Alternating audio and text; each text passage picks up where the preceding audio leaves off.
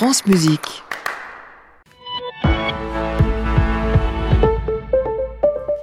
8h pile, l'heure des infos avec Marilène Duvigneau. Bonjour Marilène. Bonjour Jean-Baptiste, bonjour à tous. La préfecture d'Ille-et-Vilaine, le siège de Lactalis à Laval, l'autoroute 62 près de Montauban. Les agriculteurs ont poursuivi leurs actions hier malgré les annonces du Premier ministre. Après avoir récapitulé les dizaines d'engagements et chantiers déjà lancés, Gabriel Attal a aussi annoncé de nouvelles mesures comme celle visant à faciliter l'attribution de visas pour que les saisonniers étrangers viennent travailler en France ou encore l'abandon de l'indicateur français sur les pesticides au profit du système européen, insuffisant pour nombre d'agriculteurs qui veulent voir leurs revenus augmenter. Sur ce point, Gabriel Attal a annoncé la présentation d'ici l'été d'un texte pour renforcer les lois EGalim devant permettre une meilleure rémunération des producteurs, pas assez rapide selon les syndicats agricoles.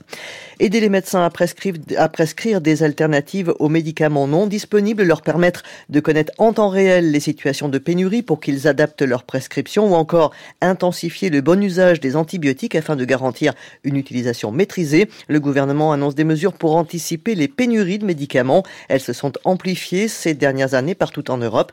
L'an dernier, près de 5000 signalements et risques de rupture de stock ont été recensés en France par l'Agence nationale de sécurité du médicament.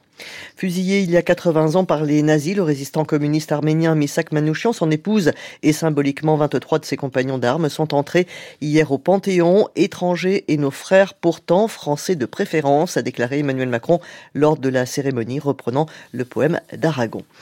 La mort de la doyenne du cinéma français, l'actrice Micheline Prel, est décédée à l'âge de 101 ans. Elle restera pour beaucoup Marthe dans Le Diable au corps de Claude Tanlara en 1947 ou encore la star du feuilleton télévisé Les Séries, les, les Saintes Chéries, je vais y arriver, institution de l'ORTF des années 1960.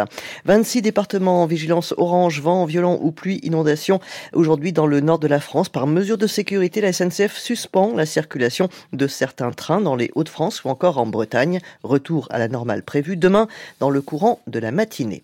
Encore des frappes aériennes israéliennes dans la nuit contre Rafah, toujours dans le sud de la bande de Gaza, à Ragnounès, euh, le théâtre ces dernières semaines de combats au sol, de tirs et de raids aériens. Un char israélien a, selon Médecins sans frontières, tiré avant-hier sur une maison abritant certains employés de l'ONG. L'armée israélienne exprime ses regrets et dit avoir visé un édifice identifié comme abritant des activités terroristes. Sur le terrain diplomatique, des pourparlers difficiles reprennent Caire pour tenter d'instaurer une trêve dans la bande de Gaza. Le conseiller du président américain pour le Moyen-Orient est attendu aujourd'hui en Israël, après une étape en Égypte.